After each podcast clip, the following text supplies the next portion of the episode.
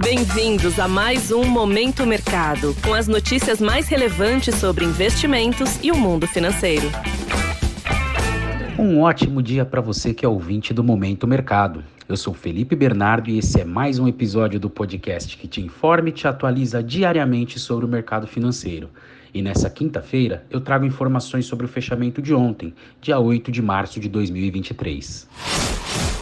Cenário internacional. O dia de ontem no mercado exterior foi pautado pelos comentários de dirigentes do Fed, indicando que por enquanto não existe nada decidido em relação ao ritmo de aumento de juros na próxima reunião, que acontecerá ainda nesse mês, nos dias 21 e 22 de março. O tom foi de extrema cautela e a procura por ativos de risco foi bem tímida, uma vez que o temor com uma recessão ainda paira na cabeça de todo o mercado.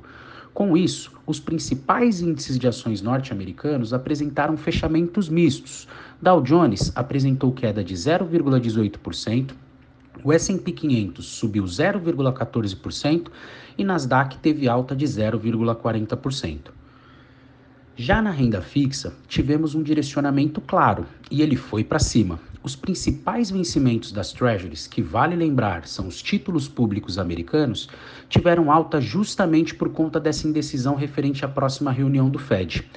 No câmbio, o índice DXY, que avalia a variação do dólar frente a uma cesta de seis moedas fortes, apresentou praticamente estabilidade e teve uma variação positiva de 0,04%. É válido explicar que toda essa preocupação com relação à possível recessão nas principais economias do mundo acabam afetando e deixando as commodities em estado de alerta. Com isso, o petróleo, que é uma das principais commodities do mundo, não resistiu e acabou fechando o dia no vermelho.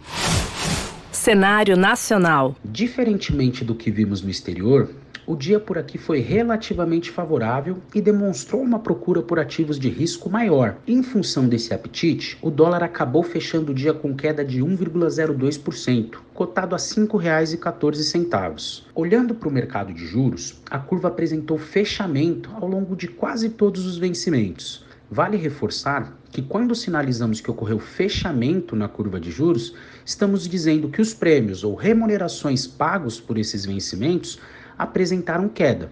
Esse movimento, que de certa forma demonstra uma melhora na percepção para os próximos passos da economia do nosso país, tem sido sustentado por conta da perspectiva de apresentação do arcabouço fiscal, que foi prometido pelo executivo.